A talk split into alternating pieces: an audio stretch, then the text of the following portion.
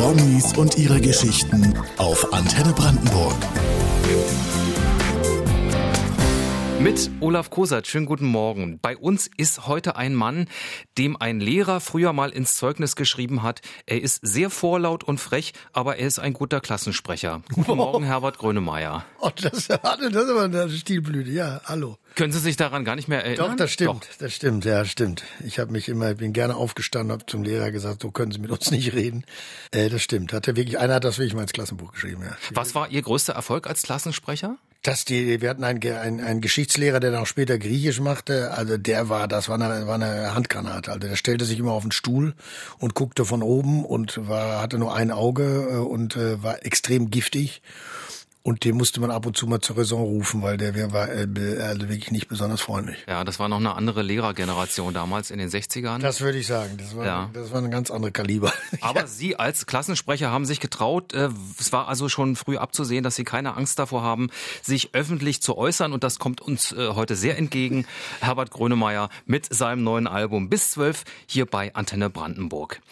Wir starten in dieser Sendung immer mit einer Runde Punkt, Punkt, Punkt. Ich beginne einen Satz und Sie können nach Belieben vollenden. Okay. Ja? Okay. Als Kind wollte ich immer unbedingt Fußballer werden.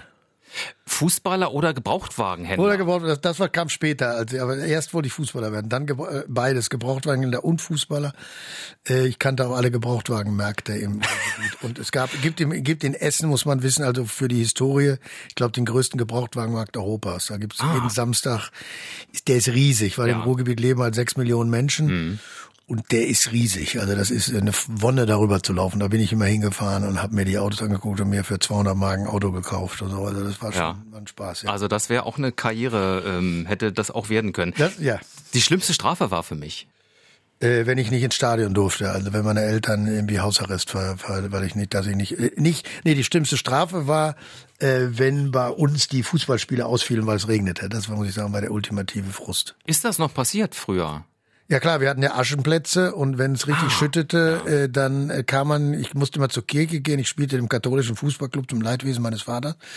Und wenn ich dann dahin dackelte, freute mich riesig, alle zu treffen und zu spielen, dann hing da nur so ein Zettel, fällt wegen Regen aus. Dann ging ich wieder nach Hause und muss sagen, das war bitter. Das ist ja auch spannend. Man, heute regnet es kaum noch. Äh, damals äh, hat man Fußballspiele wegen Regen abgesagt. Ja. Mein Lieblingsfach in der Schule war?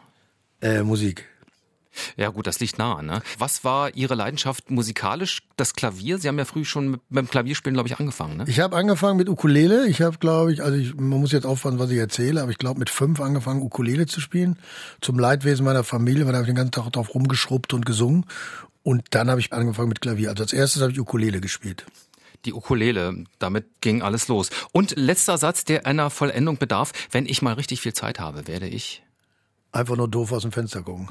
Oder segeln lernen. Ich habe einen, hab einen Führerschein für ein Motorboot, habe ich mal gemacht. Bin aber erst einmal gefahren, weil meine Familie sich tierisch gelangweilt hat. Und ich will, wollte immer, ich war früher als Kind immer in der Bretagne und bin da mit, mitgesegelt mit den, mit den Einheimischen und habe mir immer geträumt, einmal einen, äh, einen Segelschein zu machen, um das richtig zu können. Ja, das Geht, glaube ich, auch auf dem Wannsee. Dann müssen Sie nicht in die Bretagne extra. Das ist der Binnenschein, den man da macht. Kann man, genau, kann man in, ja, ja, mein damaliger, äh, der, bei dem ich den Führerschein gemacht habe, Dietmar Fleig, den gibt's noch, der hat immer noch eine Segelschule. Habe ich mich auch angemeldet vor zwei Jahren, aber habe ich dann doch nicht geschafft. Also das ist noch ein Traum von mir, ja. ja. Der Segelschein. Ja.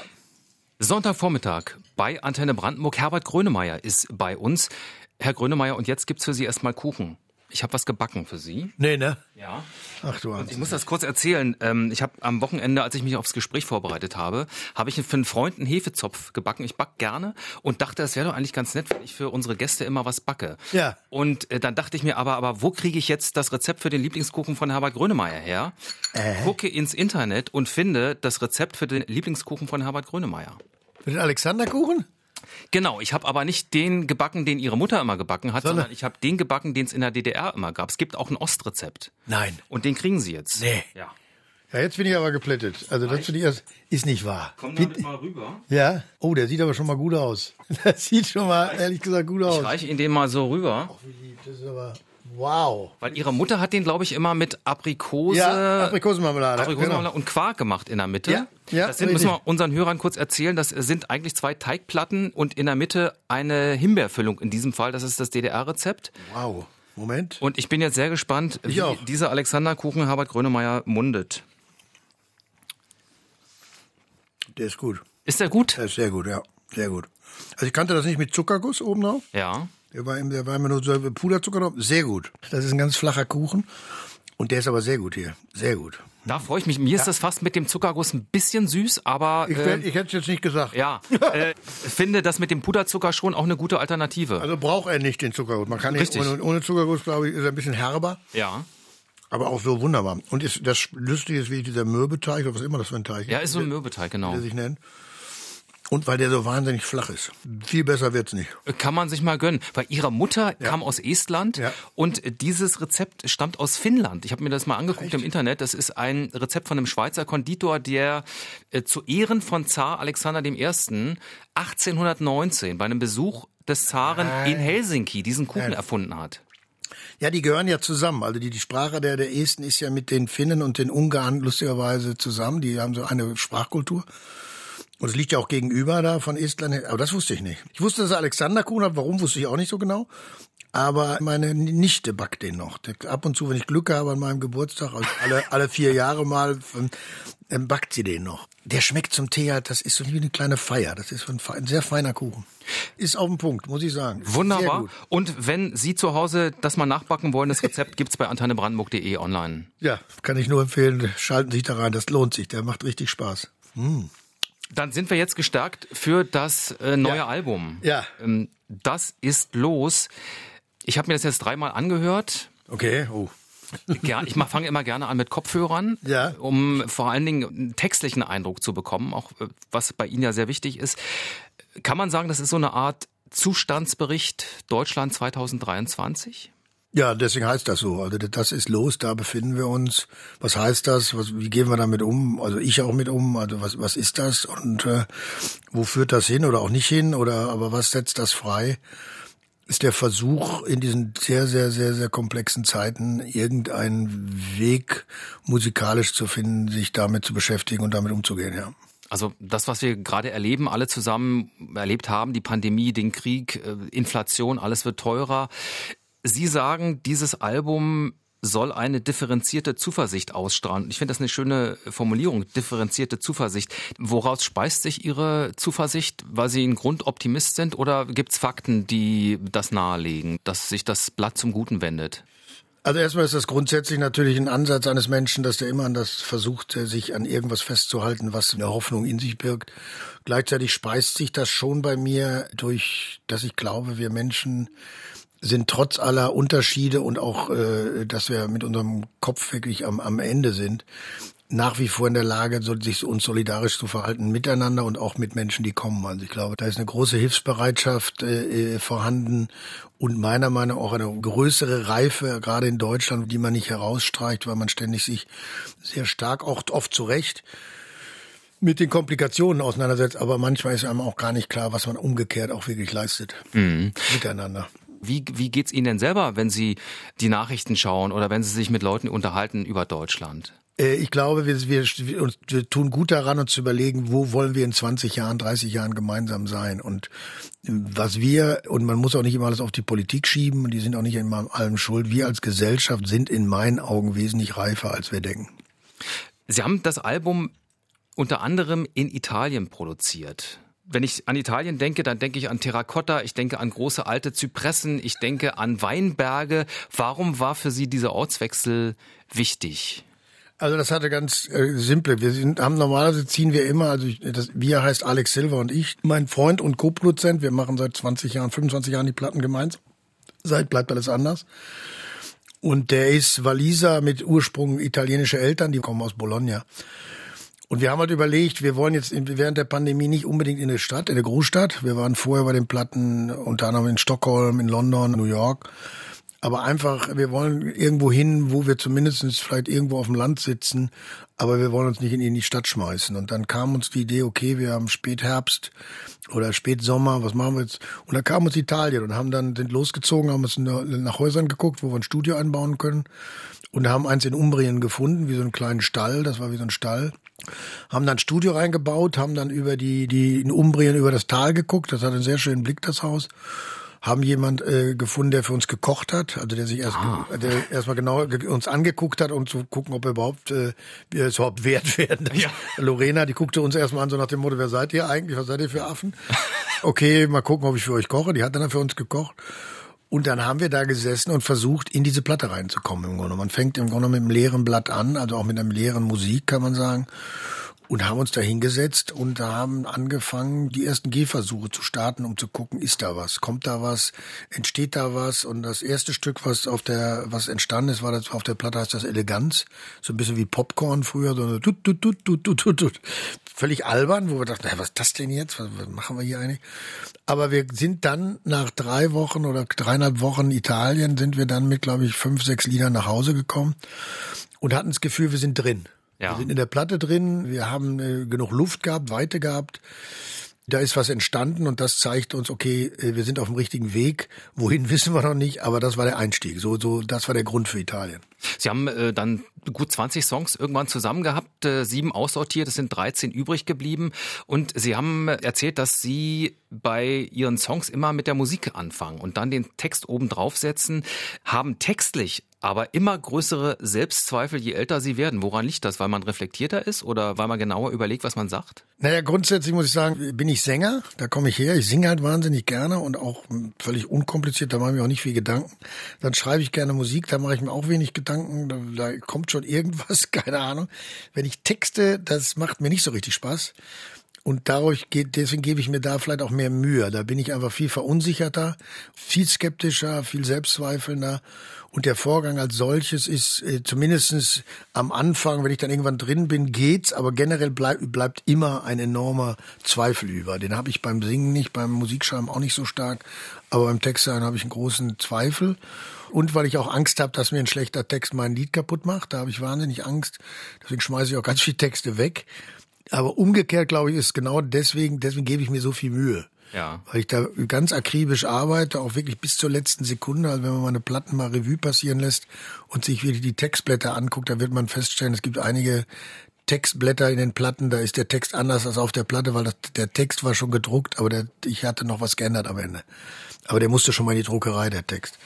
Also da höre ich nicht auf, da bin ich unheimlich detailversessen, aber auch sehr, sehr skeptisch. Ich verstehe den Druck, weil Sie haben sich selber ja äh, einfach auch wahnsinnig viel vorgelegt. Bei welchem Song wäre es Ihnen eigentlich besonders wichtig jetzt vom neuen Album, dass, äh, dass der gemocht wird?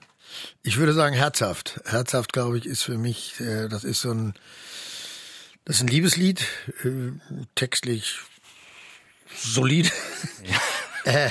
das Wort herzhaft ist eben verwandt, also nimm mich in die herzhaft quasi. Also und den habe ich auf einen Beat geschrieben von einem Berliner Programmierer, der aber nur mit alten elektronischen Geräten arbeitet, also analoger Beatbauer. Äh, Heinbach heißt der. Und da war ich so stolz, dass der mir Beats gebaut hat, dass ich da um diesen Beat herum, also um den dieses Lied geschrieben habe und glaube dann auch es geschafft zu haben. Und das liebe ich sehr, das Lied, auch wenn das vielleicht äh, vordergründig nicht unbedingt gleich einem ins Gesicht springt. Ist das jemandem gewidmet? Das ist in der Fantasie immer jemandem gewidmet. Ja, okay, dann, dann bilden wir uns jetzt ein, dass dieser Song uns gewidmet ist und hören ihn uns an. Hier ist Herbert Grönemeyer vom neuen Album mit Herzhaft. Herbert Grönemeyer ist heute bei uns mit seinem neuen Album und am 21. Mai Mercedes-Benz Arena, 5. und 6. Juni live in der Waldbühne präsentiert von Antenne Brandenburg. Herr Grönemeyer, und ich habe gelesen, Sie bereiten sich auf Ihrer Tourneen mit Pilates vor. Wie hilft einem das? Naja, das ist äh, mehr so für die Körperspannung und für, die, für das Powerhouse, also dass der Bauch, also dass, das Eight-Pack sich äh, durcharbeitet. Äh, generell tra tra trainiere ich halt auch was was aus, hauptsächlich was Ausdauer eben auch angeht und dass ich, wenn ich auf der Bühne stehe, nicht zu äh, merkwürdig aussehe. Also das ist ja auch die Optik ist natürlich auch wichtig, aber Pilates hilft schon, äh, so eine Körperspannung zu kriegen, ja. Okay, das gucken wir uns an. 5. 6. Juni, wie gesagt. Herbert Grönemeyer, Pilates gestärkt in der Berliner Waldbühne. Ja, ich gebe alles. Was viele vielleicht gar nicht so auf dem Schirm haben, Sie sind von Hause aus eigentlich ein Theatermensch. Sie haben schon in der Schule angefangen, im Bochumer Schauspielhaus zu komponieren für das Bochumer Schauspielhaus, haben Theatermusik für Shakespeare-Stücke unter anderem komponiert. Hat man Sie denn damals dort als Musiker schon ernst genommen mit Ihren 17, 18 Jahren? Es war so, dass ich, ich bin angesprochen worden, das, Theater in Bochum hatte eine Kneipe. Das UBO hieß das, also Bo war das Logo von dem Theater, Bo wie Bochum. Und äh, UBO war die Kneipe und ich war in Bochum oder auch da in der Umgebung eben schon bekannt, dass ich eben in so Clubs spielte. Also ich spielte auf jeder, jedem Feuerwehrzelt und jedem Jugendheim und hatte meine Band. Und daraufhin hat man mich überhaupt angesprochen, weil die, dieses Theater hatte auch eine Band. Die hatten aber keinen Sänger. Und so bin ich ans Theater gekommen. So die probten im Keller des Theaters, haben die mich angehört, ob bei denen singen wollen würde. Und dann suchten die eben auch jemand, der ihn für Theaterstücke, also ich meine, das war alles eben, das klingt so wahnsinnig. Ich habe da jetzt keine Symphonien komponiert, sondern ich habe dann so Lieder gemacht und, und habe dann angefangen im Theater mich rumzutreiben, schon während meiner Schulzeit, also nach der Schule. Und so bin ich ans Theater gekommen. Aber ich war immer Musiker. Ich habe meine erste Band mit 13 gehabt, war nie im Stimmbruch und singe im Grunde genommen auch, seit ich 13 bin. Sie haben aber auch Filme gemacht. Sie haben mit dem Boot einen Riesenerfolg gefeiert 1981. Was müsste passieren, dass Sie noch mal vor der Kamera oder auf einer Bühne stehen? Also auf der Bühne glaube ich, das wird nicht mehr passieren. Also Theater, ich war jetzt kein, also äh, wegen mir ist jetzt keiner ins Theater gegangen und gesagt hat, oh, boah, da ist so ein Mörder-Schauspieler. Aber die würden jetzt vielleicht, jetzt würden, würden sie vielleicht kommen und mich bei meiner Pein, bei meinen peinlichen Bewegungen beobachten. Also als Schauspieler würde ich sagen, im Theater, da gibt's, also es gibt generell Milliarden bessere Schauspieler als mich. Im Film ging es, im Film würde ich sagen, war ich nicht so schlecht, da konnte ich auch Sachen wiederholen. Also im Film, mh, mm, es gab dann schon Angebote. Ich hatte das letzte war dieses äh, Most Wanted Man, das ich spielen sollte. Dann sagten aber die englischen Produzenten, mit ihnen kriegen wir kein Geld. Also, dann haben die Filme Philipp Seymour Hoffmann genommen, habe ich dann die Musik geschrieben für den Film. Mhm. Es gab immer mal, es gibt immer wieder, jetzt gab es gerade oder gibt es eventuell so ein Projekt über, man redet nicht über einen großen deutschen Komponisten aus Leipzig, den ich eventuell spielen soll. Das muss ich erstmal durchlesen. Das ist, ich würde gerne nochmal, im Film würde ich gerne nochmal machen, wenn ich einen guten Regisseur finde, der mich so führt, dass ich nicht zu peinlich werde. Aber auf die Bühne als Theaterschauspieler mit Sicherheit nicht. Also das, das wird, wird nicht mehr passieren. Können wir uns abschminken. Ja. Meine berühmteste Kritik war, er spielte die Rolle wie ein echter Frohsinnsbolzen, die ernsten Stellen blieb er unschuldig. Antenne Brandenburg, der Sonntagmittag, heute mit Herbert Grönemeyer. Wir sind angelangt ähm, beim Antenne Fragebogen. Das sind kurze Fragen mit der Bitte um kurze Antworten. Okay. Ja? Oh. Wie viele Gerichte können Sie auswendig kochen? 35. Eines davon? Äh, Tagine, äh, Lammtagine. Richtig so im Tagine-Topf? Ja. Mit Aprikosen und Mandeln und ja, allem. Sehr richtig, sehr ja. richtig. Sehr ja. schön, okay. Sehr das ist ähm, nordafrikanisch. Ja. ja. Hätten Sie sich selbst gern als Kumpel? Ja. Was kann man gut mit Ihnen machen? Alles. Ein Beispiel? Äh, dumm rumquatschen. Ich glaube, ich bin, komme aus dem Ruhrgebiet, ich bin relativ zuverlässig. Man kann auf mich bauen. Äh, ich glaube, ich kann auch zuhören. Ich habe auch ganz wichtige Tipps am Start. Äh, und man kann mit mir auch tierisch gut saufen. Sehr gut. Wenn das möglich wäre, würden Sie lieber in die Vergangenheit reisen oder in die Zukunft? Immer in die Zukunft. Wie weit nach vorne? Ja, vielleicht in der Situation, in der wir jetzt sind, vielleicht sechs Jahre weiter. Mal gucken, was äh, passiert. Was wir damit machen. Ja. Wie sich das entwickelt. Ja. Welche kindliche Abneigung haben Sie nie überwunden? Rote Beete. Wirklich? Rote Beete und Datteln. Ich mag und auch Maron. Ich mag dieses, dieses. Ich mag rote Beete geht gar nicht. Okay.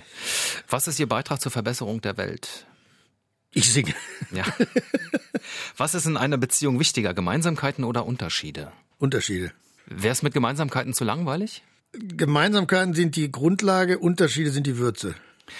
Von welchem Lebenstraum haben Sie sich bereits verabschiedet? Dass ich nochmal Fußballprofi werde. Ja, das kann man, glaube ich, mit Sicherheit. Alte Herren. Alte Herren.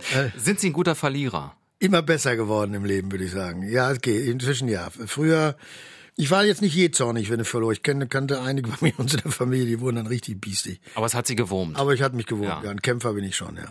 Welche Jugendsünde bereuen Sie? Bin vielleicht als äh, das, also eine wirkliche Sünde weiß ich jetzt nicht, sondern dass, wenn ich Sünden begangen habe, waren die auch wichtig und gut. Vielleicht bin ich ab und zu mal über das eine oder andere Gefühl hinweggestiegen, was Beziehungen angeht. Oder so, da war ich vielleicht mal etwas leichtfertig. Ich glaube, da, da haben wir alle was zu beichten. Das will ich sagen. Aber ansonsten jede Sünde, ja. die ich in der Jugend gemacht habe, war gut so. Und äh, gibt es etwas, in dem Sie gern richtig gut wären? Ich wäre gerne richtig gut im Klavierspielen, ja. Ich kann sehr gut Klavier spielen, was mich selber angeht. Also ich habe eine sehr eigene Art, mich zu begleiten. Aber ich wollte immer so ganz lässig, so cool, so, so cool Jazz spielen. Das finde ich schon extrem nervig, dass ich das nicht kann. Wenn es einem so aus den Fingern fließt. Ja, so ganz ja. lässig und es bleibt immer cool und auch völlig, völlig so Das habe ich nicht hingekriegt, deswegen habe ich, ich kombiniere das mir beim Singen, weil äh, auch als Jatzer will man gerne auch den Frauen imponieren. Ich muss dann parallel noch singen, dann geht's auch. Welche Erinnerungen haben Sie an Charles Aznavour? Also erstmal habe ich ihn kennengelernt und mochte den, ist ein unglaublich netter Mann und fand den auch als Sänger immer sehr speziell. Die Musik, die er macht, dieses Brüchige, dieses Kluge, dieses Lebensbejahende, dieses Leck mich an Füßen, so Attitüde. Ich war sehr viel in Frankreich. Meine ersten Freundin in meinem Leben war als Französin. Bin da sehr, sehr frankophil. Charles Aznavour repräsentiert für mich so eine französische Lebensart und eben auch unglaublich tolle Kompositionen. Ich frage natürlich nicht ohne Grund, weil Sie haben äh, vor ein paar Jahren, vor 13, 14, 15 Jahren, haben Sie ein Duett mit ihm aufgenommen. Wir ja. hören mal ganz kurz rein. Ich stehe im Licht und zeige nicht, dass ich oft müde bin und oft träume von der Zeit, als es mir beschissen ging. Als es mir beschissen ging, wie kam das eigentlich? Hat er sich Sie ausgesucht? Ich weiß es nicht, kann ich, kann ich wirklich nicht sagen. Ich habe ja. keine Ahnung. Er kam auf mich zu oder sein Management oder wer auch immer, seine Plattenfirma kam auf, auf uns zu und fragte und da war ich natürlich sofort ganz begeistert. Und wir haben dann äh, zusammen gesungen und auch zusammen zu Abend gegessen. Und er sagt, hat dann zu mir gesagt, er hätte äh, war sehr verblüfft, wie ich als Nicht-Franzose äh, Französisch singe. Das, hätte er, ja. das war ein nettes Lob. Ja, hat er gesagt. Er, fand ich sehr nett. Das kommt ja selten von Franzosen, dass man gelobt Richtig. wird. Ja, ich habe aber eben damals eben meine ganze, äh, weil ich auch in, vor Ort war in der Bretagne, also jede meiner Ferien, seit ich 13 war bis 20, war ich immer in der Bretagne und habe da eben auch ununterbrochen auch auf Hochzeiten gesungen und gespielt und und und habe Franz, Französisch gelernt da vor Ort und lieb die Sprache. Das, das kann man so schön über die über die Melodie schmieren. Das macht Spaß. Das ist mindestens genauso attraktiv wie Klavier spielen können. Richtig. Sie haben mal gesagt, Sie wollen so lange spielen und singen wie Charles Aznavour, ja. nämlich bis 91. Ja. Ähm, glauben Sie, Sie würden mit 91 auch noch Mambo singen? Ich würde Mambo, glaube ich, gerade Mambo singen. Weil das hoffentlich mit 91 noch absolut mein Lebensgefühl ist. Ob ich da noch Auto fahren darf, ist noch eine Frage. Ist noch gute 24 Jahre hin. Jetzt erstmal viel Erfolg mit dem neuen Album. Das ist los. Herbert Grönemeyer bei Antenne Brandenburg. Das war ganz toll. Herzlichen Dank für Ihre Zeit. Und danke für den Kuchen. Danke auch. Danke. Antenne Brandenburg.